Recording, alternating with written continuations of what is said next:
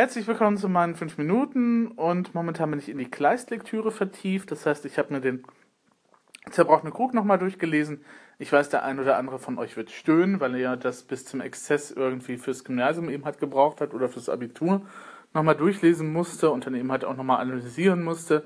Das ist ein gern genommenes Stück eben halt so für die Deutschprüfungen dann eben halt im Gymnasium, weil es eben halt so, ja, es ist halt man kann es als eine Art Lesedrama eben halt ansehen, ähm, weil das Stück ja auf der Bühne selber eben halt erzählt, was sozusagen die Vorgeschichte eben halt ist und warum es eben halt zu dieser, dieser Situation, zu diesem Gerichtsverfahren, das da auf der Bühne eben halt wegen eines zerbrochenen Kruges stattfindet, eben halt gekommen ist und wo dann eben halt nach und nach eben halt enthüllt wird, was dann eben halt vorher passiert ist. Und ähm, am Ende ähm, kriegen die zwei, die sich lieben, dann ja auch und äh, alles scheint ja erstmal gut zu sein, wobei, wenn man sich das nochmal genauer anschaut, glaube ich, dass der Kleist auch durchaus nochmal ein paar andere eben halt äh, Sachen vielleicht intendiert hat. Also ähm, wenn dann der Gerichtsschreiber eben halt auf den Richter folgt und der Gerichtsschreiber nun auch nichts anderes kennt, als das, was der, äh, sagen wir mal, Richter vorher eben halt gemacht hat. Dazu gehört auch, glaube ich, eine Unterschlagung eben halt. Ähm, und andere nicht sehr nette Sachen, und das wird ja auch im Stück selber nochmal angesprochen, ganz am Anfang, ähm, dann wird sich also an der Gerichtssituation oder da wie da rechts gesprochen wird, ja erstmal überhaupt nichts ändern.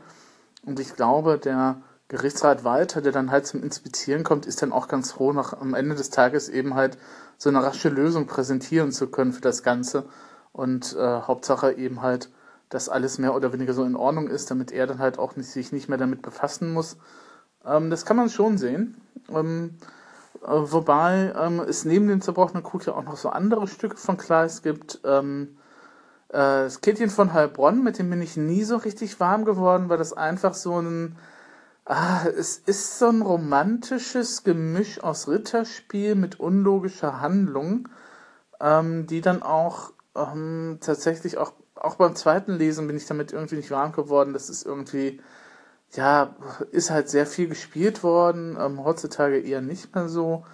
Ähm, Hermannschlacht, das finde ich wieder interessanter, aber das ist leider ein bisschen verdorben worden durch die Nationalsozialisten, die das ja dann halt rauf und runter gespielt haben und die dann halt diesen nationalistischen Aspekt eben halt für sich vereinnahmt haben. Ähm, Hermann der Cherusker gegen die Römer, das behandelt das Stück ja, und ähm, dann auch nicht so ein bisschen auf die Figuren geschaut haben. Und die Penthesilea, die ist ja überhaupt nicht irgendwie so auf den Theaterplänen der Republik präsent.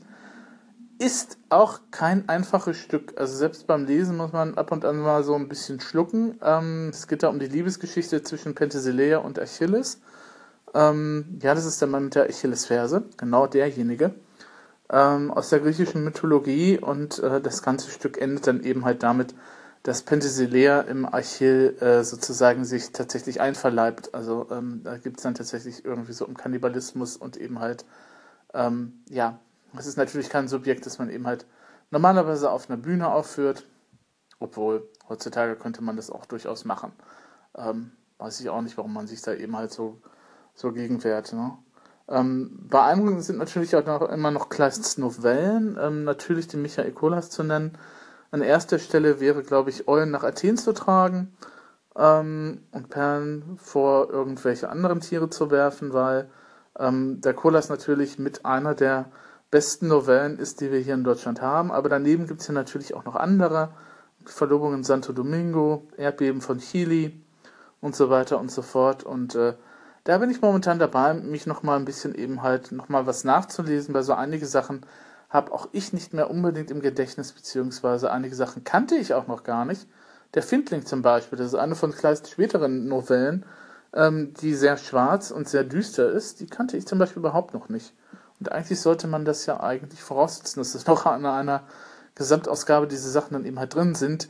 Manchmal, ähm, ich habe hier, glaube ich, irgendwie nur beste Werke eben halt rumgefliegen gehabt um, vor einiger Zeit und habe mir dann nochmal eine Gesamtausgabe eben halt elektronisch besorgt ähm, was tatsächlich auch sehr lohnend ist, muss ich sagen.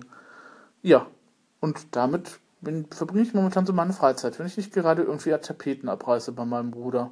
Das ist morgen dann wieder der Fall. Ja, gehabt euch wohl.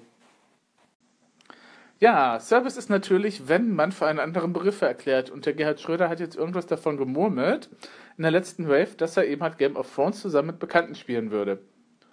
Und damit meint er jetzt nicht das Computerspiel.